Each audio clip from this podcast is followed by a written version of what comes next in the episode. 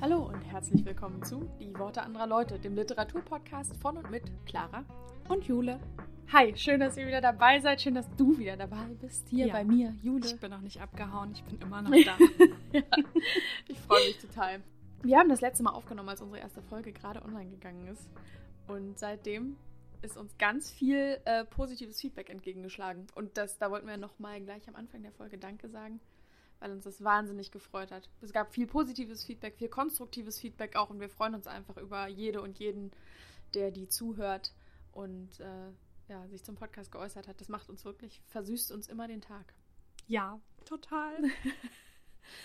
Und äh, ja, Danke für euer ganzes Feedback, für eure ganzen Bewertungen, fürs Teilen, für die lieben Nachrichten, für die lieben Worte, fürs Weiterempfehlen. Wir haben Mhm. auch schon über mehrere Ecken von Freundinnen, Freundinnen gehört. Genau. Und das freut uns auch sehr. Ja. Ja. Und mit umso mehr Motivation sind wir heute dabei. Äh, wir brauchen noch ordentlich Motivation. Es ist nämlich der 1. April und es regnet seit vier Tagen ziemlich durchgängig. Im Prinzip regnet es eigentlich seit Monaten, Mhm. aber tun wir mal so, als ob es erst seit vier Tagen wäre und es ist immer noch blöd. Es war vor vier Tagen mal kurz ein sonniger Tag. Ja, Deswegen ist so ein Reset. Der Damals. Reset-Point. Ja. Aber gut, lass lieber über Bücher reden, Jule. Das geht immer. Wird eh keine Scherzfolge. Nee. Was liest denn gerade? Ich lese gerade von Jenny Odell Nichts tun und das ist als Paperback im CH Beck Verlag in der deutschen Übersetzung erschienen 2021. Nee, stimmt nicht, im Hardcover 2021 und im Paperback 2022 und wurde übersetzt aus dem Englischen von Annabel Zettel. Okay. Und darin geht es sehr viel um das Wegkommen von der Aufmerksamkeitsökonomie und generell auch Aufmerksamkeit, wie man wieder aufmerksam wird, wie man auch andere Sachen wahrnimmt und vielleicht auch ein bisschen, wie man sich zurückzieht und sich selber auch erstmal wieder wahrnimmt Mhm. und seine Wahrnehmung irgendwie zuordnen kann. Und ich bin jetzt bei über der Hälfte, vielleicht so zwei Drittel und finde es richtig gut. Ja. Ja. Oh, sehr gut. Ich will das nämlich auch schon so lange lesen, weil einmal ein anderer Podcast, den ich höre, Books Unbound aus Kanada, mag ich unheimlich gerne. Ähm, Machst du jetzt Fremdwerbung? ja, ist auf Englisch. Also, Okay, komm. lass ich gelten. Danke. Die Ariel, die äh, liest es auch, also hat es auch unheimlich gerne gelesen, mochte es sehr. Ähm, und, und ich war mal bei der Studienberatung vor irgendwie einem Monat oder so und habe da so ein bisschen über den Sinn des Lebens geredet mit dem Menschen, der da saß. Der war voll nett. Und der hat dann auch am Ende unseres Gesprächs hat er seinen Rucksack äh, geholt und war so, ich habe so ein Buch, das würde Sie bestimmt total interessieren. Und dann war das auch Nichts tun von Jenny Odell. Und seitdem denke ich so, vielleicht sind das alles Zeichen, dass ich es endlich mal lesen sollte. Als du vorhin kamst, habe ich dir auch schon gesagt, dass es bestimmt auch dir zuträglich sein könnte. Okay, na gut. Alles klar. Dann kommt es auf die Liste. Aber wir haben ja beide auch jetzt in der letzten Woche, nee, nicht in der letzten Woche, aber in den letzten Wochen ein ähnliches Buch gelesen, was in die ähnliche, in die ähnliche Schiene geht. Ich möchte lieber nicht von Juliane Marie Schreiber. Das ist im, Bei Piper oder Pieper. Piper, Piper. beim, im Piper Verlag erschienen. ähm, ja, und du sagst aber gerade Jein. Ich hätte jetzt gedacht, es ist thematisch ähnlich. Was, wo ist der Unterschied? Also bei Ich möchte lieber nicht geht es sehr viel auch um die negativen Auswirkungen von positivem Denken. Ja. Also dass alles immer beschönigt wird und alles muss im- alle müssen immer glücklich sein und so weiter. Und darum geht es bei Nichtstun, ich glaube eher weniger, sondern es geht schon auch darum, dass wir ständig abgelenkt sind, dass wir nicht mal einfach in den Park gehen und Vögel beobachten, Mhm. so ganz grob gesprochen. Ja. Und bei Ich möchte lieber nicht, möchte man einfach nicht mit diesem Strom schwimmen, Mhm. der immer oberflächlicher wird und immer mehr auf Status geht und so. Okay, Genau. verstehe. Also ich habe auch, ich möchte lieber nicht eher als Protestbuch empfunden, ohne jetzt viel, ich sage mal, Hinweise dazu zu liefern, ohne dass es jetzt viel Hinweis dazu geliefert hätte, wie man es besser machen könnte. Ähm, Ich glaube, es bietet sich auf jeden Fall an, die beiden Bücher nacheinander oder gleichzeitig oder so ergänzend zu lesen. mhm. Und ich glaube, das, was Schreiber schreibt, ist nur ein Teil von dem Buch, äh, worum, also von, von Nichtstun. Okay. Also, dass man sich eben abwendet. Und diese Weigerung, so eine Protestform, darüber schreibt sie auch. Ja, okay, aber es, es geht dann noch darüber hinaus bei nichts tun. Ja. Alles klar. Okay. Und es ist nicht so provokant und nicht so anklagend. Hm, verstehe. nicht ganz so reißerisch. Genau. Also nichts tun ist nicht so anklagend. Ja, mhm. verstehe. Ja. Also es ergänzt sich dementsprechend ziemlich gut. Okay. Naja, dann bleibt es auf meiner Liste der Ja. bald zu lesenden Bücher. Ich werde dich damit auch weiterhin nerven. ja, es läuft ja schon eine Weile, aber gib nicht auf. Mach Irgendwann, das hat ja mit, ich möchte lieber nicht auch geklappt. Ja, das stimmt. Aber dann erzähl mir mal, was hast du außer ich möchte lieber nicht gehört oder gelesen? Also erstmal habe ich ja, als wir das letzte Mal miteinander gesprochen haben, Im Podcast miteinander gesprochen. das letzte Mal im Podcast miteinander gesprochen haben, äh, noch der Distelfink gehört. Mhm. Damit bin ich fertig und das war ein Fünf-Sterne-Buch, das war der absolute Hammer. Ähm, kann ich nur jedem ans Herz legen. Ich liebe Donna Tartt aus einem Grund und ich habe The Secret History total geliebt und dachte, alle anderen Bücher von ihr könnten mich danach nur enttäuschen. Das war aber nicht der Fall. Also der Distelfink war genauso großartig. Ähm, dann hatte ich ja über Clarice Lispector gesprochen beim letzten Mal, dieses The Book of Pleasures. Äh, The Apprenticeship or The Book of Pleasures. War gar nicht mein Fall. Ähm, habe ich zwei von fünf Sternen gegeben, komme ich überhaupt nicht ran, bin da aber gerne offen für Diskussionen. Also es war, war gar nicht mein, mein Ding. Und jetzt gerade lese ich Lektionen von Ian McEwan. Das heißt im Englischen Lessons und ist in Deutsch im Diogenes Verlag erschienen und wurde übersetzt von Bernard Robin. Bernhard Robin. Und es ist auch erst jetzt kürzlich rausgekommen. Ich guck mal, ich glaube, glaube, letztes 22. Jahr. Ja, Mhm. genau, 2022. Im Englischen und auch im Deutschen. Und da habe ich gestern die ersten 150 Seiten gelesen und bin bis jetzt ganz bezaubert, aber ich muss auch noch, noch etwa 500 Seiten lang bezaubert bleiben. Von daher hoffe ich, dass das so äh, weitergeht mit dem Buch. Und ich höre gerade Kleiner Mann, was nun von Hans Fallada. Ich bin ja ein großer Fan von Hans Fallada. Ich habe ja schon mal auch im Podcast erwähnt, dass ich Jeder stirbt für sich allein ganz, ganz toll fand. Da kann ich gerne auch irgendwann in einer späteren Folge nochmal genauer drauf eingehen. Genau, Jeder stirbt für sich allein war toll. Der Trinker auch für mich ein ganz besonderes Buch. Und Kleiner Mann, was nun ist, auch wieder begeistert mich auch wieder. Ich mag seinen Schreibstil einfach wahnsinnig gerne und ich glaube, von dem kann man getrost alles lesen. Ähm, habe Ja. tatsächlich noch nichts von Falada gelesen, aber wir waren diese Woche gemeinsam beim Bücherbazar, wo leider jedes Buch nur einen Euro kostet. Ja, und dann ist Falada bei mir im Korb gelandet. jeder stirbt für sich allein, ne? Genau. War das? Ja. Jetzt habe ich es endlich. Ich glaube, ich hatte es auch schon mal. Mhm. Und dann dachte ich so, hm, Klassiker habe ich, also Klassiker an sich und Klassiker, dass ich es noch nicht gelesen habe. und dann habe ich es weggegeben.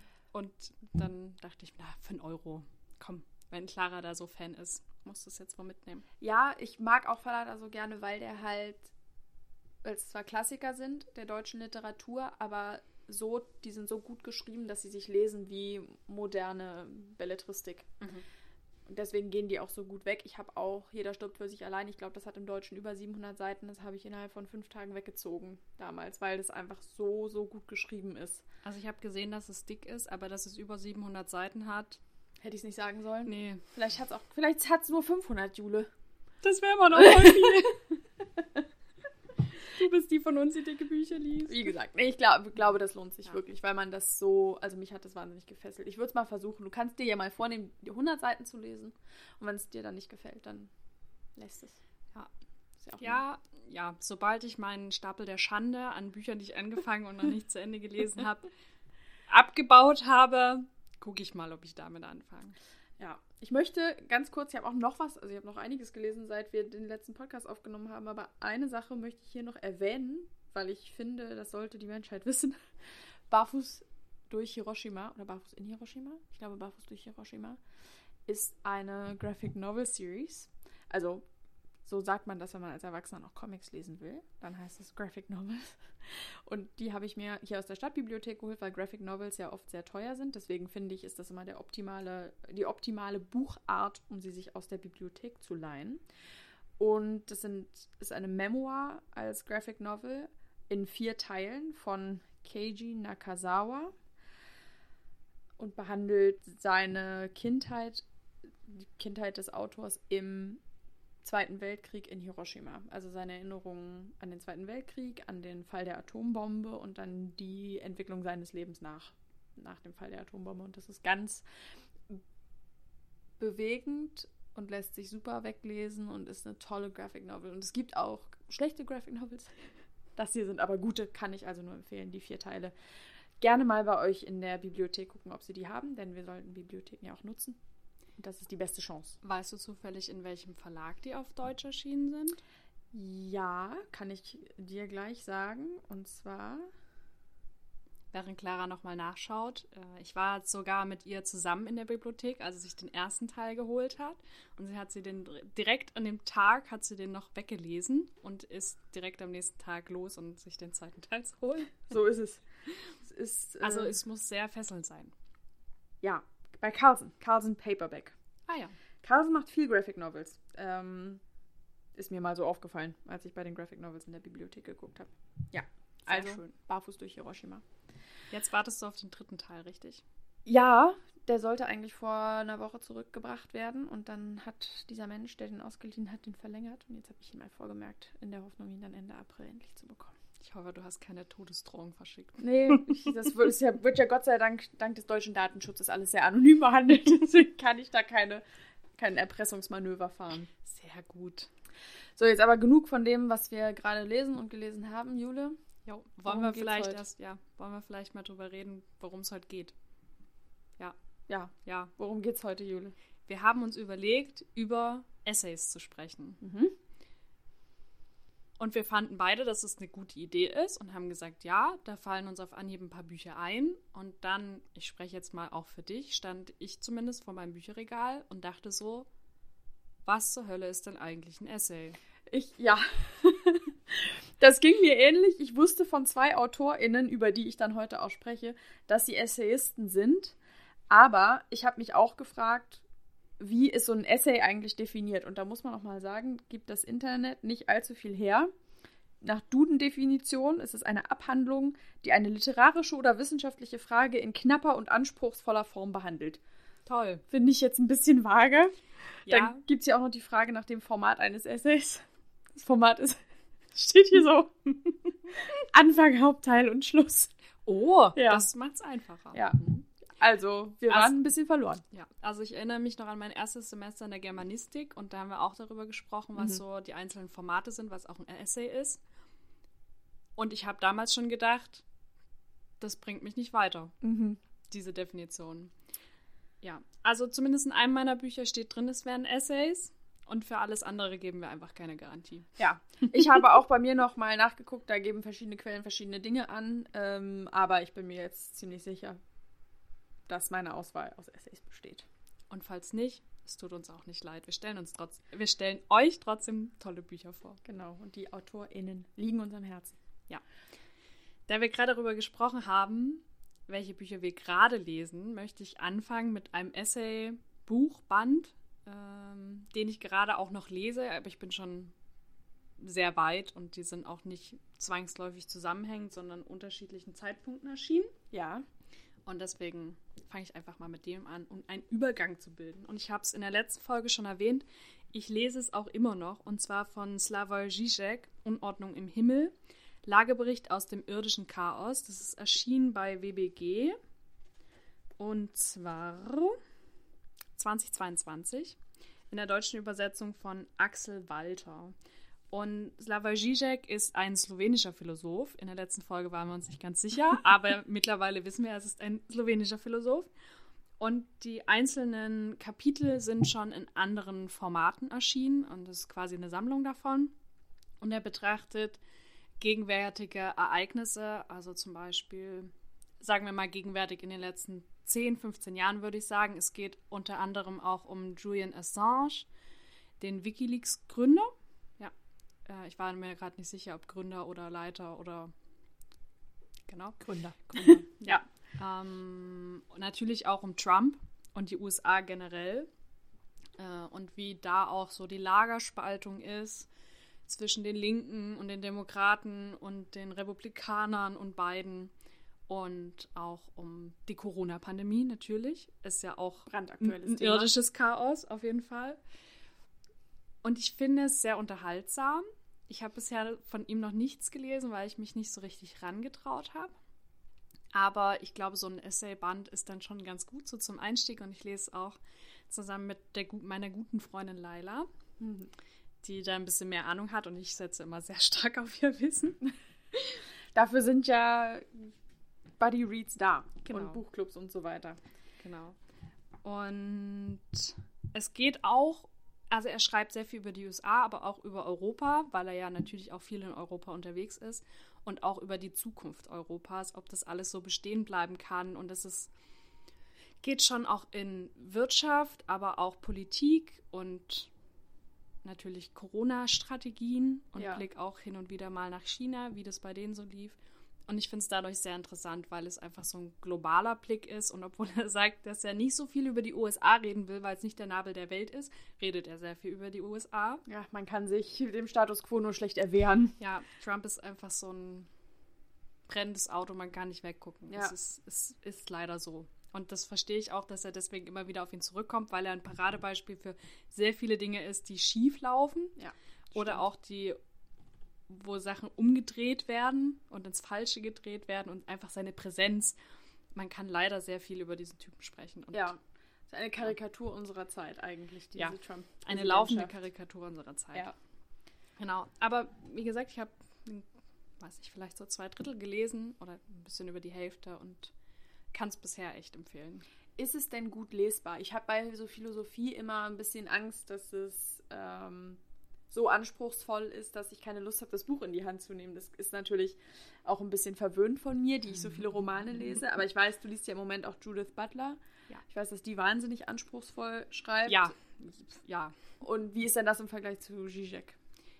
Äh, Zizek ist mehr alltäglich geschrieben. Ja. Also es geht, finde ich, auch gar nicht so viel um Philosophie. Mhm sondern vielmehr um Politik und zum Teil auch so Kommunismus und Linke und globale Linke. Und man kann es sehr gut lesen. Also die Essays sind zum Teil auch manchmal nur fünf Seiten lang. Ja, okay. Und manchmal auch irgendwie 30.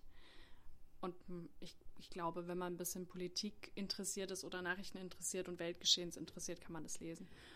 Ja. Und ist das jetzt nur Meinung oder gibt es da auch Querverweise zu anderer Literatur? Also ist da ist es jetzt nur so ein so sehe ich das oder ein bisschen auch, ich sag mal, analytisch wissenschaftlich das Ganze? Ich glaube, es ist schon auch ein bisschen analytisch wissenschaftlich und er bringt auch sehr viele Beispiele aus dem realen Leben, aus der Politik, mhm. anhand dessen er einfach was dazu sagt. Aber natürlich ist auch sehr viel seine Meinung, weil er hat ja natürlich Artikel darüber geschrieben. Ja. Und es ist schon auch sein Blick auf die Welt, aber die Themen, die er anbringt, sind auf jeden Fall irdisches Chaos. Okay. Also ich glaube, da sind wir uns alle einig. Okay. Und der Zizek selbst, das ist ja auch so ein linker Typ. Ne? Ich, kenn, ich weiß ja. über den auch gar nicht so ja. viel. Also ich weiß auch nur links und ein bisschen marxistisch, glaube ich. Ja. Ähm, ja, aber ich, ich denke, Philosoph ist, oder Philosophin ist auch ein sehr weites Feld. Man kann ja prinzipiell dann über alles schreiben und über alles reden und es klingt immer so wahnsinnig hochtrabend. Mhm. Ich möchte mir meinen eigenen Status jetzt nicht verbauen, aber ja. man kann auch über Alltägliches sprechen. Ja, und, und ich finde auch generell die Tendenz, die es ja gibt, auch in der, im öffentlichen Diskurs, Philosophen und PhilosophInnen immer, Philosophen und Philosophinnen, immer als ExpertInnen für jedes Thema zu sehen, weil sie zufällig mhm. PhilosophInnen sind, auch schwierig. Ja, es kommt immer darauf an, wohin man sich weiter spezialisiert oder wo man noch weiter Bildung erfahren hat oder sich selbst belesen hat. Genau, und weil du es gerade angesprochen hast, ich lese gerade auch Judith Butler, ähm, mhm. Das Unbehagen der Geschlechter. Und das ist hart. Ja. Also das muss ich tatsächlich jede Seite oder jeden Satz gefühlt fünf bis zehn Mal lesen, weil ich es, und ich habe es mittlerweile auch aufgegeben, alles verstehen zu wollen. Ich glaube, das ist ein Buch, was man im Laufe seines Lebens mehrfach lesen muss. Und dagegen ist Zizek gar nicht wertend gemeint, aber ein Kinderbuch. Okay, okay. ja, das ist ja aber gut, wenn es jetzt um einen Einstieg geht oder wenn es anderen Leuten auch so geht wie dir, dass sie sich vorher nicht richtig rangetraut haben. Genau. Weil hören tut man von dem ja genug, der taucht auch auf Social Media ständig auf, habe ja. ich das Gefühl. Ähm, dann jetzt einmal zu wissen, dass es durchaus lesbar ist und man das auch einfach mal in die Hand nehmen und versuchen kann. Ja, total. Sehr schön. Unordnung im Himmel. Genau. Okay. Ich kann es bisher nur empfehlen. Sehr gut. Und bei dir, wie sieht es da aus? ja. Was hast du uns für Essays oder für ein Essay mitgebracht? Also, ich habe ja schon mal angemerkt, dass ich, wenn ich eine gute Autorin wäre, eine berühmte Autorin wäre, ich gerne eine berühmte Essayistin wäre, weil ich finde, dass das Essay als literarische Form oft unterschätzt wird und nicht, dem nicht so viel Aufmerksamkeit zuteil wird, wie ich wünsche, dass es, es bekommen würde. Und deswegen habe ich zwei meiner liebsten ähm, EssayistInnen mitgebracht, äh, die mich in meinem Leben irgendwie am meisten bewegt haben. Und die erste ist es wird niemanden überraschen, der mich kennt. Susan Sontag. Susan Sontag ist meine Leib- und Magen-Autorin. Die ist 1933 in New York geboren und 2004 auch in New York gestorben an Krebs. Die hatte mehrere Krebserkrankungen in ihrem Leben und die, ich glaube, in der zweiten oder dritten ist sie dann gestorben. War Schriftstellerin, Publizistin, äh, Regisseurin und eben Essayistin und hatte ein sehr bewegtes Leben. Ähm, die war erst mit einem Mann verheiratet, hat einen Sohn gehabt und hat sich dann aber auch relativ früh wieder scheiden lassen und hat lange in Paris gewohnt und dann später Beziehungen mit Frauen gehabt. Und als sie, bis sie gestorben ist, war sie mit der Fotografin Annie Leibowitz zusammen ähm, und hatte ja ein wahnsinnig bewegtes Leben. Die war auch so eine, die nie stillsitzen konnte und wie gesagt, hat lange in Paris gewohnt, war auf jeder Filmvorstellung, irgendwie sechsmal die Woche im Kino, ähm, hat tausende von Büchern gelesen, war auf jeder Vernissage, auf, in jedem Museum, bei Freunden ist gereist und war wirklich, ist auch nie zur Ruhe gekommen, so Susan Sonntag. Und hat Essays geschrieben, für die sie auch sehr berühmt geworden ist und berühmt war in ihrer Zeit. Und ich finde die so spannend, weil die wollte unbedingt eigentlich ähm, eine Romanautorin werden und hat sich immer wieder an Fiktionen versucht und ist wirklich, man kann das lesen, ihre Kurzgeschichten, auch ihre Romane sind aber schlecht, finde ich. Und so diese geniale Essayistin, die ist da so dran zerbrochen, dass sie keine Romane schreiben konnte. Und umso besser sind aber ihre Essays wirklich. Und ich habe einiges mitgebracht, weiß gar nicht so richtig, wo ich anfangen soll. Aber vielleicht bei dem, mal kurz zu dem Einstieg, wie ich sie gefunden habe. Ich habe zu der Zeit in Berlin gewohnt und habe im Dussmann The Doors und Dostoevsky gefunden. Das ist ein Interviewband. Ähm, und zwar wurde Susan Sonntag mal interviewt von Jonathan Cott für den Rolling Stone, dieses Musikmagazin. Ähm, genau. Und das Interview wurde eben in gekürzter Form in dem Magazin veröffentlicht und dann aber viel später äh, nochmal in voller Länge als Buch rausgebracht. Und zwar wurde das Interview 1978 gehalten in New York.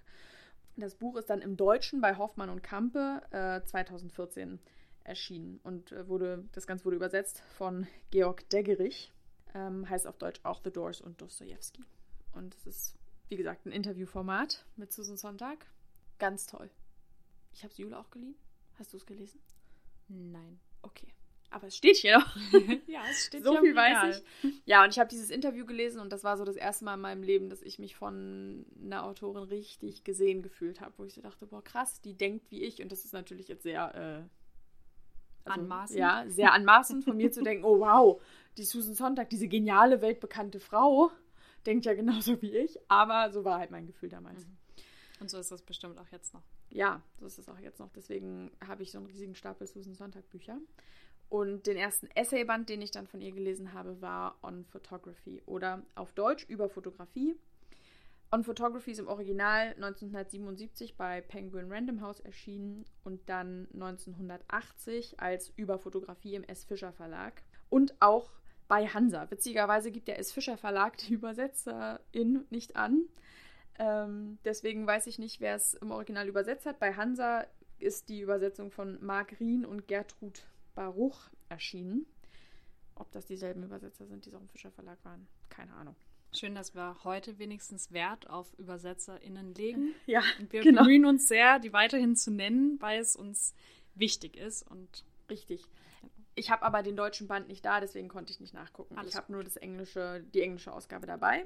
Und On Photography ist eine Sammlung von 1, 2, 3, 4, 5, 6, 7, 6, 6 Essays ähm, darüber, wie Fotografie uns als Gesellschaft beeinflusst. Und das ist eine historische Betrachtung dessen, was passiert ist, seit wir angefangen haben zu fotografieren und mhm. dann auch, wie sich das Fotografieren entwickelt hat von einem besonderen Moment festhalten, weil halt nur ein Foto alle Jubeljahre gemacht werden konnte, zu so einem allumfassenden zu so einer allumfassenden Praxis. Und dafür, dass die Essays 1977 erschienen sind, wo ja auch noch nicht jeder eine Digitalkamera in der Tasche und ein Handy dabei hatte, sind sie wahnsinnig akkurat. Und da geht es eben um so Themen wie, wenn man beobachtet, also ein Fotograf oder eine Fotografin immer Beobachter sein muss, um fotografieren zu können. Wer beobachtet, nimmt aber nicht mehr teil. Mhm. Oder darum, dass wir Momente, also Zeit und das Leben und unsere Realität, dadurch, dass wir sie fotografieren, reproduzierbar und katalogisierbar machen, auf eine Art und Weise, wie es vorher nicht möglich war. Und dass Fotos einen Beweischarakter haben, den sie eigentlich gar nicht haben sollten, weil es eben da auch immer aufs Framing ankommt und darauf, wer das Foto gemacht hat und was mit dem Foto ausgesagt werden soll. Und was man auch auf dem Foto sieht, welchen Ausschnitt. Genau. Wir aber immer denken, das wäre eine ultimative Wahrheit, weil sie ja eine Tatsache abgebildet haben, mhm. Fotos. Und all solche Themen, 100.000 Sachen werden da angeschnitten und ich finde es unheimlich gut beobachtet, sehr erhellend und gerade in so einer Zeit, wo wir dazu neigen, alles auf Video und Foto, als Video und als Foto zu dokumentieren, eine gute Lektüre, um da mal ein bisschen Abstand zu, gewinnen und sich zu fragen, was wir da eigentlich machen und was das für einen Einfluss auf unsere Gesellschaft hat. Ob man das jetzt, ob man dann was ändern muss, sei mal dahingestellt, aber ich glaube einfach zu wissen, was da passiert, bringt einen schon mal ein großes Stück weiter. Es ist generell immer gut, mal einen Schritt zurückzugehen und es aus der Distanz zu betrachten und sich auch selbst zu hinterfragen. Was möchte ich eigentlich damit? Was möchte ich bezwecken? Was bezweckt es in mir? Ja, ja, genau. Das war mein erster Essayband von Susan Sonntag und da war ich ganz bezaubert von. Da gibt es auch noch, den hat sie dann ergänzt, viel später, um Regarding the Pain of Others. Das war dann 2003, also wirklich äh, viele Jahre später. Das ist auch nochmal auf Deutsch rausgekommen, 2005, unter dem Titel Das Leiden anderer betrachten. Es wurde übersetzt von Reinhard Kaiser. Und in Das Leiden anderer betrachten geht es nochmal im Speziellen um Kriegsfotografie und darum, was so Kriegsjournalismus und Bilder, ja, Bilder des, des Leiden anderer mhm. äh, mit uns machen das ist ja auch, finde ich, brandaktuell. Das habe ich auch erst letztes Jahr gelesen, dieses, ähm, dieses letzte Essay zum Thema von ihr. Und ja, auch das im Hinblick auf Syrien, die Ukraine, einfach Kriegsgebiete in der Welt ähm, auch nochmal wichtig, uns da vor Augen zu halten, wie das unser Bild verzerrt und was da eigentlich passiert, wenn wir Krieg zu so einer Kunstform machen, mhm. indem wir ihn fotografieren. Ja sobald man Clara kennenlernt, wird sehr schnell der Fokus irgendwann mal auf Susan Sonntag fallen. Und ich glaube, das ist eines der ersten Dinge, was man von dir weiß, dass du großes, großes Fangirl bist und sehr bewegt von dieser Frau. Und es auch mir immer wieder ans Herz legst, was von ihr zu lesen. Und ich glaube, das Problem ist, dass ich noch nichts von ihr gelesen habe, mhm. ist zum einen, was, wenn es mir nicht so gut gefällt. Mhm. Und zweitens, was, wenn es mir richtig gut gefällt und ich dann auch alles von ihr lesen will und weiß aber, ich habe erstens gerade keine Zeit und zweitens 500 andere Bücher, die ich gerade noch lesen will. Und ich glaube, das ist mein Problem damit, dass ich immer noch nichts von ihr gelesen habe. Aber du erwähnst sie hin und wieder mal und es ist jedes Mal wieder Thema. Und ich könnte mir vorstellen, wenn du eine Person nennen müsstest oder wolltest, mhm. die du treffen möchtest und die vielleicht schon verstorben ist, dann wäre es doch garantiert Susan Sonntag, oder? Ja. Da ärgere ich mich auch, dass die, also sie ist ja 2004 gestorben, da war die noch gar nicht so alt. Also ist ja nicht so, als hätte ich die dann irgendwie mit 15 mal getroffen, weil da wusste ich auch immer noch nicht, wer die ist. Aber ich denke immer, dadurch, dass die gestorben ist, als ich schon gelebt habe, hab, ich fühlte sich für mich immer an, als hätte ich eine Chance verpasst. Ja. Obwohl ich natürlich mit 10 hätte ich mit der, hätte ich angeguckt und hätte gedacht, hallo, du alte Frau. Mit der Kamera. Ja, genau. Das ähm, ist ein Essay. Ja, aber ja, irgendwie mhm. fühlt, es sich, fühlt es sich für mich an, als hätte ich sie verpasst. Und das ja, äh, finde ich auch ein bisschen schade. Wir haben, glaube ich, schon irgendwann mal festgestellt, dass das, was du mit Susan Sonntag hast, ist, was ich mit Caroline Emke habe. Ja. Und das, es gibt da auch Überschneidungen zwischen den beiden Personen. Caroline Emke, muss man dazu sagen, ist eine deutsche Philosophin und auch wahrscheinlich auch Essayistin. Mhm. Und ich glaube, über sie müssen wir mal eine eigene Folge machen. Aha, du kriegst deine Imke-Folge. Du hättest ja auch vorschlagen können. Ne? Aber Clara hat ganz viele Bücher von Susan Sonntag gelesen und sie könnte wahrscheinlich auch zwei Folgen alleine füllen. Vielleicht ja. macht ihr das irgendwann. Ja. Wenn, wenn ihr richtig Lust habt, dann schreibt es uns doch gerne mal, wenn ihr mehr über diese Frau wissen wollt. Aber ja, so Momente hatten wir, das stimmt, dass es da einfach viele Parallelen gibt. Beide ähm, mit Frauen zusammen, beide auch eine Geschichte im, im Kriegsjournalismus. Mhm. So, Ja. so Sachen. Ja, na gut. Aber was hast du denn als nächstes mitgebracht für Essays, Jule? Wenn wir thematisch schon mal dabei sind, Frauenbegehren oder weibliches Begehren, dann äh, überspringe ich, was ich eigentlich als nächstes vorstellen wollte und springe doch mal zum allernächsten, Ja. zum übernächsten. Und zwar ist es von Antje Ravik-Strubel, es hört nie auf, dass man etwas sagen muss. Okay. Über Antje Ravik-Strubel Klingt haben wir ja schon mal gesprochen, äh, Blaue Frau, ich glaube, es war in der Aufbruchsfolge. Ja, Und zwar ist das Buch 2022 im S. Fischer Verlag erschienen. Und Antje Ravik-Strubel beginnt erstmal in dem Buch mit der Rede, die sie beim Deutschen Buchpreis gehalten hat, als sie ihn bekommen hat für Blaue Frau. Und es ist generell eingeteilt in vier Überkapitel, und zwar Wolfs Erbe, also von Virginia Woolf, äh, Steppenbrand, Lehrjahre, dann als drittes Formen und Hingebung und viertens Zuflucht. Mhm. Und ich glaube, thematisch passen die auch gut zusammen. Und es ist ein Essayband von Essays aus verschiedenen Jahren. Es steht am Ende auch immer vermerkt, aus welchem Jahr das ist. Und manchmal eben auch bei der Buchpreisrede, zu welchem Anlass. Und generell spricht sie sehr viel über Gleichberechtigung, aber auch natürlich über das Schriftstellerinnen-Dasein und über andere Schriftstellerinnen, über das Gendern, über Sprache generell und wie viel experimentierfreudiger wir sein können und wie groß ihre Liebe zur Sprache oder zum Spiel mit der Sprache ist. Und ich glaube, wer schon mal Blaue Frau gelesen oder gehört hat, wird dem auch zustimmen. Und seit ich das Buch von ihr gelesen habe, sehe ich das auch alles nochmal anders oder, oder habe irgendwie eine neue Perspektive dazu eröffnet. Und ich muss sagen, ich habe von vielen Leuten auch gehört, dass sie das Cover wahnsinnig schön finden. Ich auch. Ich, Übrigens. ich find's gehöre absolut nicht dazu. Nee, echt? Ich finde es ganz grauenvoll. Es, Hm. es tut mir wahnsinnig leid. Und deswegen hätte ich nie zu diesem Buch gegriffen. Aber mir wurde es empfohlen und ich habe es wahnsinnig geliebt. Also kein Coverkauf.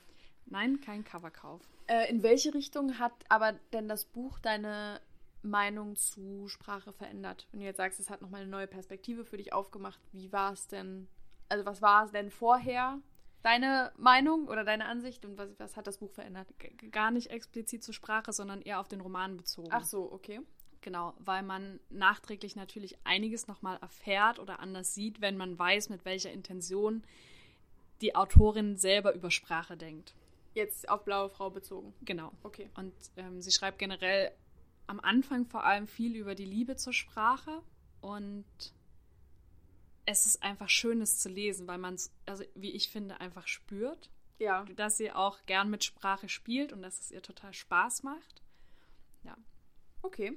Und zeigt sich das auch in den Essays, diese Liebe zur Sprache? Oder ist das eher was, was in den Essays besprochen wird und was du dann eher in der Fiktion, also in Blaue Frau, äh, Nee, also man merkt es auch in den Essays. Okay. Also sie hatten, wie ich finde, sehr angenehmen Stil ja.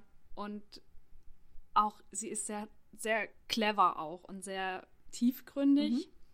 und bringt so bestimmte Sachen einfach auf den Punkt. Okay. Genau.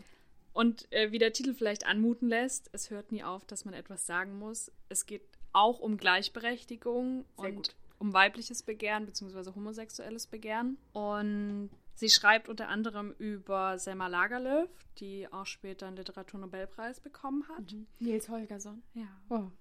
Wow. Über Astrid Lindgren und Luise Hartung.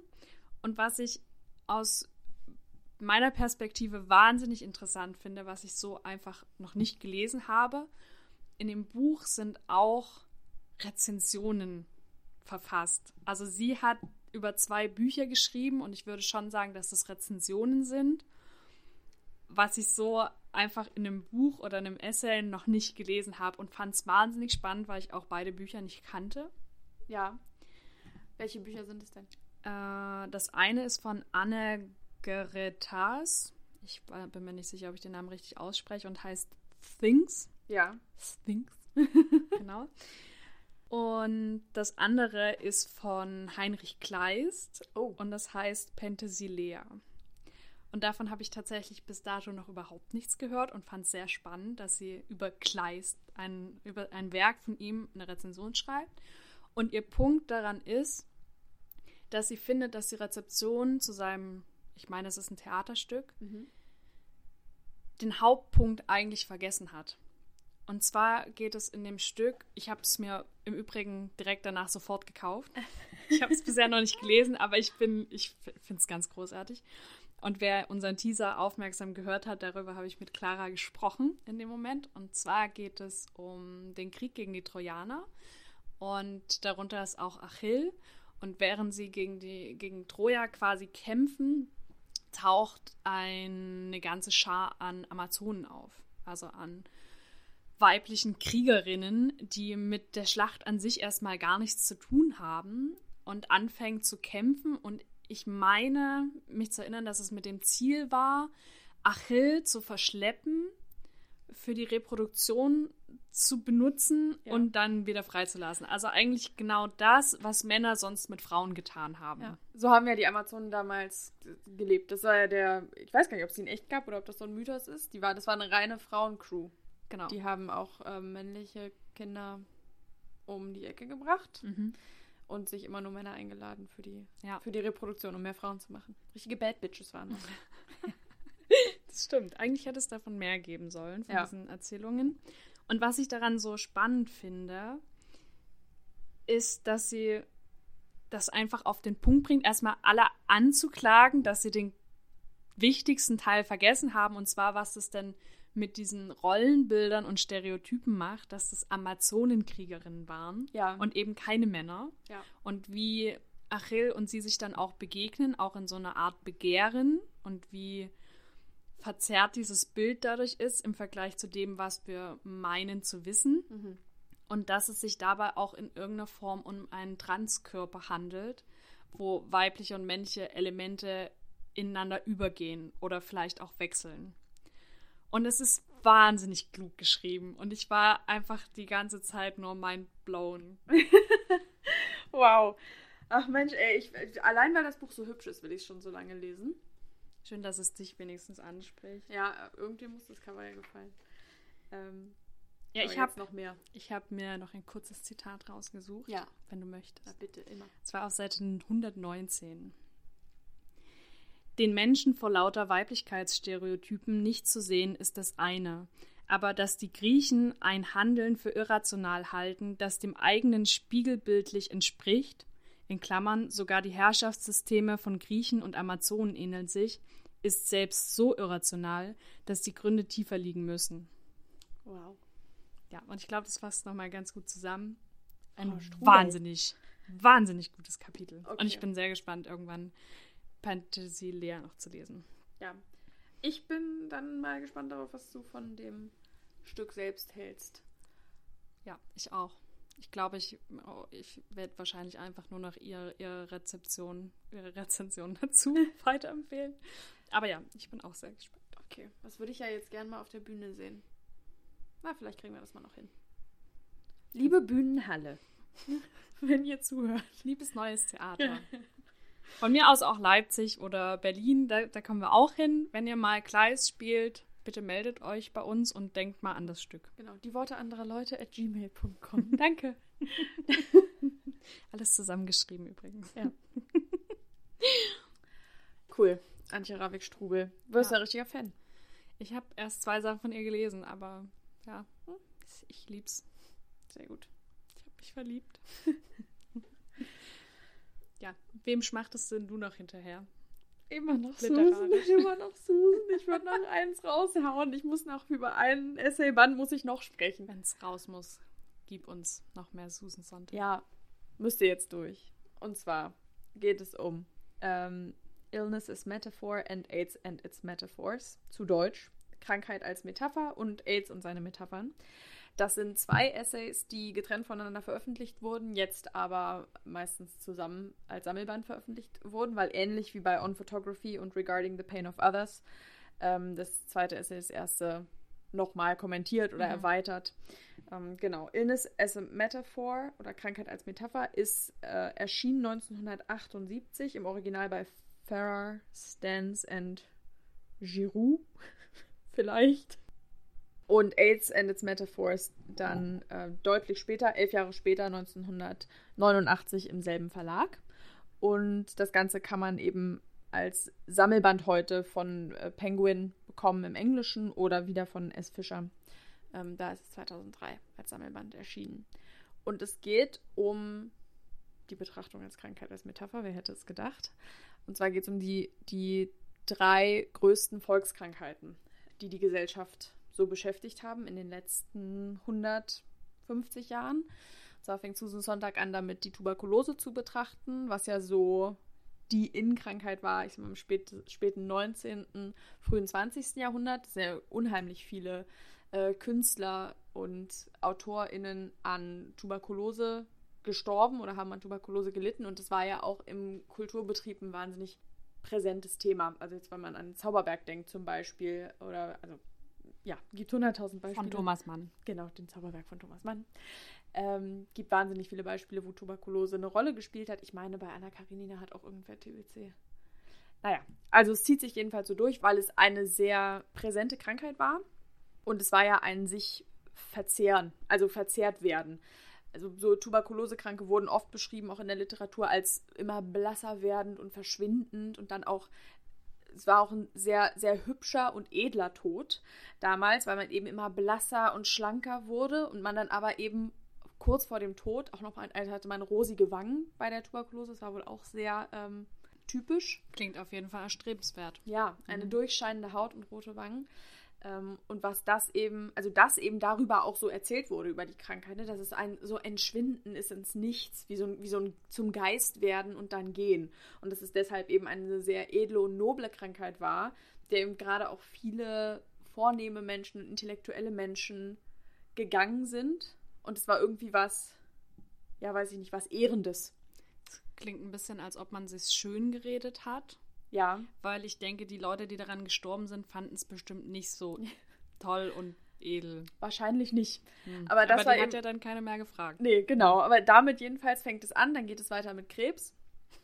Das wird ja immer besser. Ja, genau. Und Krebs eben statt des Entschwindens eher als ein von innen verzerrt werden, eher wie eine Invasion des Körpers, dass eine fremde Macht ist, die den Körper übernimmt und eben ein eher ein eher, eher ekliges und, und Schmerzhaftes dahin siechen und auch viel dieses, dass ja Krebskranken oft auch selbst die Schuld daran gegeben wird, dass sie Krebs bekommen. Das wird auch nochmal betrachtet. Das finde ich auch super spannend. Diese Schuldfrage. Übrigens auch bei Ich möchte lieber nicht besprochen. Genau. Und dass es auch meistens eher ein Mythos ist. Genau, dass das ein Mythos ist, aber das, also das gesellschaftliche Narrativ eben so ist, dass ja. Krebs, dass du dich bei Krebs einfach nicht gut genug um dich gekümmert hast. Und auch bei vielen anderen Erkrankungen, ja, aber vor genau. allem auch bei Krebs. Ja. Und man könnte ja mit positiver Gesinnung sich davon heilen und den Krebs bekämpfen. Richtig, genau. Und das, also all diese Vergleiche werden eben auch in diesem Essay besprochen. Es geht ja auch um Metaphern. Richtig. Deswegen, das sind ja auch. Genau. Äh, also die zwei Krankheiten werden in Krankheit als Metapher besprochen und dann kam eben noch der, äh, das, das dritte Essay dazu, äh, AIDS und seine Metaphern, als dann eben die AIDS-Pandemie, also wie gesagt, es wurde veröffentlicht 1989, als eben AIDS so um sich griff in Amerika. Und das dann auch nochmal mit der, mit der dazugehörigen Stigmatisierung, die ja damals noch stattgefunden hat, äh, was AIDS eben für eine Krankheit ist und was da für Geschichten drüber erzählt werden in der Gesellschaft also sie nutzt immer die Krankheit, die gerade die Gesellschaft am meisten in ihren Klauen hält. TBC, Krebs und dann AIDS. Und geht dann über die, zeichnet dann über die Metaphern, die über diese Krankheit erzählt werden, ein Gesellschaftsbild und sagt, was für die Gesellschaft gerade wichtig ist, wie die Werte aussehen, wie wir miteinander umgehen und so weiter. Und das finde ich wahnsinnig spannend und auch als kranker Mensch ist es sehr befreiend darüber zu lesen, wie jemand die meine eigene Erfahrung beschreibt. Ich weiß gar nicht, wie ich das sagen soll, aber diese Stigmatisierung auch von Krankheit generell mhm. in der Gesellschaft mhm. äh, wird da auch sehr intelligent beschrieben und deswegen hat mich das auch nochmal sehr berührt. Das glaube ja, Weil gerade diese Schuldfrage mhm. ja auch eine ganz, ich habe das Gefühl, es ist immer noch ein Problem. Auf jeden Fall. Ähm, und ja, das so beschrieben zu sehen, fand ich auch ganz toll. Hat mich sehr bewegt, wie gesagt. Und eben Susan Sonntag hat es ja auch aus einem eigenen Antrieb, also sie war selbst krebskrank. Mhm. Die hat es auch aus einer eigenen Erfahrung herausgeschrieben und das mhm. merkt man, finde ich. klingt total gut. Ich bin ja generell großer Fan von so naturwissenschaftlichen Büchern und auch, ich habe mal damit angefangen, jetzt zu lesen, äh, Krebs, der, der König aller Krankheiten. Ja, genau. Mhm. Ich weiß gerade leider nicht, wie der Autor heißt. Und das fand ich auch wahnsinnig interessant, wie man überhaupt erstmal zur Entdeckung der Krankheit kam, wie nach und nach die ganzen Medikamente und auch die Pharmalobby und die Zigarettenlobby und so weiter. Das sagt ja auch sehr viel über die Gesellschaft aus und auch über das Krankheitsbild. Mhm. Wenn man es unter anderem auch abstreitet, was die Gründe für Krebs sind, auch gesellschaftlich gesehen. Ja. Spannend, ja, das scheint ja da anzudocken. Ja. Aber dann wäre wahrscheinlich Krankheit als Metapher.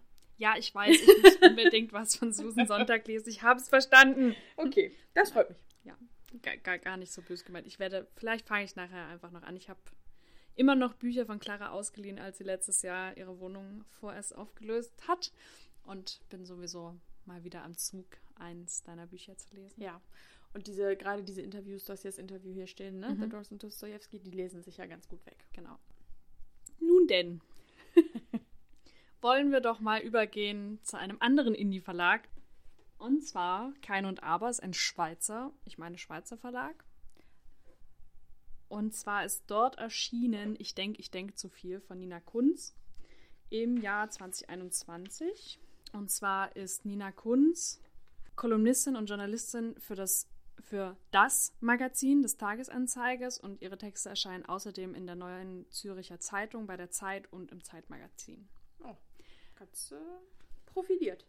Ja, und ich muss sagen, als ich gesehen habe, wann sie geboren ist und was sie mit ihrem Leben bisher gemacht hat und wo sie überall schon schreibt, sie ist nämlich 1993 geboren. Ah, nein.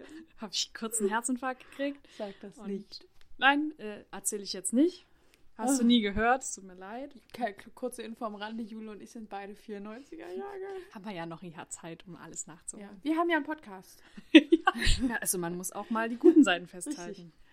Gut, zurück zu Nina Kunz. Mhm. Und zwar hat sie ihre Essays, die, wie ich meine, auch in verschiedenen eben Kolumnen und äh, Essays über, in Zeitungen und Magazinen erschienen sind, in drei Überkategorien eingeordnet, die ich finde sehr schön sind und mhm. auch das thematisch schon mal gut zusammenfassen. Und zwar Sinnkrisen, Selbstzweifel und Sehnsüchte. Sehr gut. Ja, auch sehr lyrisch irgendwie. Ja. Alles, was uns umtreibt und eine wunderbare Alliteration. Ja, was ich auch ganz witzig finde, ist, dass sie für jeden, für jedes Essay einen Titel hat. Also nicht nur eins, zwei, drei. Und dahinter steht immer Featuring. Okay. Zum Beispiel Michel Foucault oder Laurie Penny hm. und so weiter. Äh, und es steht wirklich hinter jedem. Also immer auch mit Bezug auf, sind es immer PhilosophInnen oder? Nein, es sind, ähm, glaube ich, auch Literaten, weil Laurie mhm. Penny ist ja, ja, eher, ich würde sagen, eher Feministin. Ja. Und es gibt auch eins mit äh, Eva Ilul. Mhm. Äh, Karl Marx, ja genau, aber auch äh, Foucault. Okay, und also intellektuelle en gros. Sozusagen. Ja, aber es gibt zum Beispiel auch eins mit Falco. also die Leute sind dann nicht natürlich in dem Text selbst beteiligt, sondern es wird unter anderem über sie gesprochen oder geschrieben. Ach, genau. Hat Karl Marx nicht mitgemacht? Nee, äh, tatsächlich, tatsächlich nicht. Okay, genau. worum geht es denn bei den Essays? Also die Überthemen hast du jetzt ja. gesagt, aber wie, was mhm. ist das für ein Buch? Also es ist generell ein bisschen schwierig, das zu fassen, weil die Essays so manchmal zwei Seiten lang sind oder manchmal 15. Okay. Also es, schwankt sehr. Und es ist sehr viel aus ihrer eigenen Perspektive geschrieben, wo sie eventuell Beobachtungen in der Gesellschaft oder in ihrem Alltag macht und auch wie sie unter anderem studiert hat, wie sie zum Schreiben gekommen ist, zu den Tageszeitungen und so weiter. Es ist natürlich auch ein bisschen philosophisch angehaucht, wie gerade schon erwähnt, durch die Leute, die, über die sie zum Teil schreibt. Und sie zitiert auch manchmal Sartre oder so. Ja. Was ich natürlich sehr toll finde. Und generell würde ich auch von mir behaupten, ich denke, ich denke zu viel. Und allein den Titel habe ich schon wahnsinnig geliebt und wusste, ich muss dieses Buch lesen. Ja. Und habe mich sehr, sehr oft wiedergefunden. Ich habe am Anfang versucht, mir aufzuschreiben, welche von den Essays ich am besten finde habe es dann aber relativ schnell aufgegeben, weil es wäre schneller gegangen, hätte ich geschrieben, welche ich nicht ganz so gut fand. Okay. Ähm, Das ist schon mal ein gutes Zeichen. wer es noch nicht gelesen hat, ich habe mir noch mal ein paar rausgeschrieben, welche ich sehr gut fand. Vielleicht ähm, gibt es auch inhaltlich noch mal einen guten Einblick, worum es in dem Buch geht. Und zwar Weltschmerz, Normalität, Schwindelgefühl und ich hasse das Internet. Äh, Ja, umreißt ja unser Leben. Ja, ja, genau. Bestens. Finde ich auch. Und ich habe noch zwei kurze Zitate Ja. herausgesucht. Man muss auch dazu sagen, ich habe das Buch 2021 gelesen, also ist auch schon ein Weilchen her. Und ich musste vorher noch erstmal noch mal kurz reinlesen. Die Zeit unserer aller Sinnkrise. Genau. Aber war direkt wieder ganz begeistert und überlege, ob ich es gleich nochmal lese. Jetzt bin ich auch. Ich habe auch so. Bei Essays das, bin ich auch mal viel motivierter, das zu lesen, weil man das. Ich weiß nicht, ich habe das Gefühl, da kriegt man auf so wenig Raum so viel Inhalt. Also, weißt du, ich habe Ja. das Gefühl, das ist so ein. Verdichtet. Ja, Mhm. die Essenz der Literatur. Deswegen Ja. liebe ich das Format auch so. Habe ich ja vorhin schon gesagt, dass ich so mag. Ja, und ich glaube, es ist auch ein gutes Mittel zwischen Sachbuch und eigener Meinung, Ja. was ich auch sehr schön finde. Mhm. Zu dem Zitat ist es auf Seite 35. Nun will ich aber gar nicht flexibel bleiben. Im Gegenteil, ich hätte gerne den Mut, ein Vorhaben richtig durchzuziehen. Am besten eines mit kindlichem Pathos. Doch habe ich Angst, mich auf das Falsche festzulegen, also werkle ich lieber in der Mikroperspektive vor mich hin. Uff. Ja, also es ist auch, angegriffen. auch ein bisschen schwer, aber was will man bei dem Titel auch erwarten? Ja. Und manchmal ist es aber auch sehr lustig. Ich habe auch sehr viel gelacht. Und es ist aber auch nicht nur lustig. Und sie hat auch noch ein sehr, sehr schönes Zitat äh, über das Lesen, und zwar auf Seite 168. Solange ich lese, ergibt mein Leben irgendwie Sinn. Oh, ja. Habe ich mir natürlich direkt fett an, angestrichen. Kurz und knackig. Ja. Würde ich auch wieder so, stehe ich dahinter, hinter Ja. dem Zitat. Definitiv Lebensmotto. Cool. Nina Kunz. Muss ich zu meiner Schande gestehen, habe ich überhaupt noch nicht auf dem Schirm gehabt, den Namen. Aber ich bin auch, ich bin ganz gut darin, AutorInnen-Namen zu kennen, wenn ich die Bücher mal gesehen habe, Mhm. im, im Laden oder auf Social Media oder wie auch immer. Aber bei JournalistInnen fällt es mir wirklich schwer, äh, selbst wenn ich gute Artikel lese, mir die, die Namen zu merken. Mhm. Auch bei guten Kolum Kolumnen und so. Mhm. Das, ist, das fällt mir nicht so leicht. Ich habe generell auch ein Problem mit Namen, mir Namen zu merken und anscheinend auch zu sprechen. mir geht es da ähnlich, vor allem Mhm. was äh, JournalistInnen angeht, aber auch was PolitikerInnen angeht. Mhm. Und ganz oft verknüpfe ich, glaube ich, in meinem Kopf auch das Cover und danach kommt mir erst, wer oder ja, wer es geschrieben hat. Ja, ich merke auch, dass ich eigentlich von allem, was ich gelesen habe, von jedem Buch, das ich gelesen habe, auch immer den Autoren oder die Autorin abrufen kann. Aber nur, wenn ich das physische Buch gelesen habe. Weil es ist, fällt mir bei Hörbüchern schon schwerer und bei E-Books noch schwerer. Und ich glaube, das Ja. liegt daran, dass du bei physischen Büchern die, das Cover häufiger siehst. Ja, und dann Das brennt sich irgendwie Ja. ein, dieser, erstmal, wenn man den Namen ständig sieht und es immer in der Hand hat. Okay, ich habe aber nicht nur Susan Sonntag mitgebracht. Eins habe ich noch. Das ist übrigens die zweite Person, die, wenn man Clara kennenlernt, irgendwann anfängt, mit ihr zu assoziieren. Das ist einfach meine Folge. Hier, diese das ist genau deine Folge. Hau raus. Daniel Schreiber. Daniel Schreiber ist, Gott sei Dank, lebt und ist ein ganz zauberhafter Mensch, den ich auch schon zweimal im echten Leben sehen durfte. Und zwar einmal zu einer Lesung seines Buches allein. Und dann hat er jetzt erst vor kurzem die Lesung von Gabriel Seven von Morgen, Morgen und wieder Morgen äh, moderiert in Berlin. Und Daniel Schreiber ist äh, 1977 in Mecklenburg-Vorpommern geboren und hat Literatur studiert, Literaturwissenschaften studiert und hat dann lange in New York gewohnt. Und es gibt eine witzige Verbindung zwischen Daniel Schreiber und Susan Sontag, die mir auch erst aufgefallen ist, als ich sie beide bereits unabhängig voneinander sehr liebte. Und zwar hat Daniel Schreiber die erste Susan Sontag Biografie geschrieben. Das war auch sein erstes Buch, Susan Sontag Geist und Glamour. Spätestens dann wusstest du, das ist was für dich. Genau, ja, stimmt. Da war, war er mir dann gleich noch näher. Äh, die Biografie ist 2009 erschienen im Aufbau Taschenbuch Verlag. Und äh, nach dieser Biografie hat Daniel Schreiber drei Essaybände veröffentlicht. Und zwei davon habe ich gelesen. Den ersten, der erste fehlt mir noch, den habe ich zwar da, den muss ich aber noch lesen. Aber und meine liebe Freundin Clara mit C fand das Buch auch ganz toll. Und zwar war das sein erster Essayband Nüchtern über das Trinken und das Glück. Da geht es um seine Alkoholexzesse und wie die ihn dann dazu gebracht haben, irgendwann ganz mit dem Alkoholtrinken und Drogennehmen aufzuhören. Das ist bei Hansa Berlin erschienen 2014, also ist auch gar nicht so alt.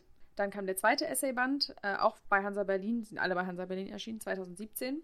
Und zwar zu Hause, die Suche nach dem Ort, an dem wir leben wollen. Und das habe ich gelesen, fand es ganz toll. Da geht es nämlich genau um diesen Begriff der Heimat und des Zuhause-Seins. Und Daniel Schreiber verknüpft ganz toll Erfahrungen aus seiner eigenen Biografie mit äh, Querverweisen aus anderen literarischen Abhandlungen zum Thema. Und mich beschäftigt das ja auch sehr. Ich glaube, das ist auch so eine Frage unserer Zeit nach Familie und Heimat, weil sich diese traditionellen Formen von beiden so auflösen.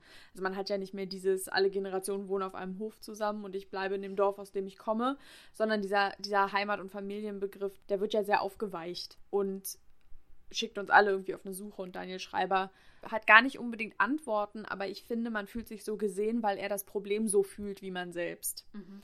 Und wie in diesen Querverweisen aus Literatur dazu auch irgendwie ein Netzwerk schafft aus du bist gesehen, andere Leute haben sich mit dem Thema auch schon beschäftigt, du bist damit nicht alleine. Es gibt keine richtige Antwort, aber es gibt trotzdem ein glückliches Leben. Mhm. So. Und das finde ich, ist vielleicht nicht die positivste Art und Weise, mit so Themen umzugehen. Aber vielleicht die realistischste. Genau, aber eine sehr realistische ähm, Art und Weise und damit auch eine sehr schöne. Das erste Buch, was ich von ihm gelesen habe, ist das neueste Buch. Das hat ja in Corona war das auch wahnsinnig, es war wahnsinnig erfolgreich. Allein auch ein Essayband, das ist 2021 erschienen, das Buch. Ähm, und das war so, das habe ich eben als erstes gelesen. Es tut genau dasselbe wie zu Hause, aber es geht eben ums Alleinsein und um die Frage, ob man auch allein und ohne romantische Beziehung glücklich werden kann. Und ich weiß noch, dass ich das fertig gelesen habe und so ein bisschen enttäuscht war, weil ich eigentlich gehofft hatte, es wird so eine Kampfschrift fürs Alleinsein und dass auch alleine das Leben ganz toll ist, so war es gar nicht, sondern es ist an vielen Stellen auch sehr melancholisch und zeigt eben auch auf, dass es auch traurig ist, keinen Partner, keine Partnerin zu finden.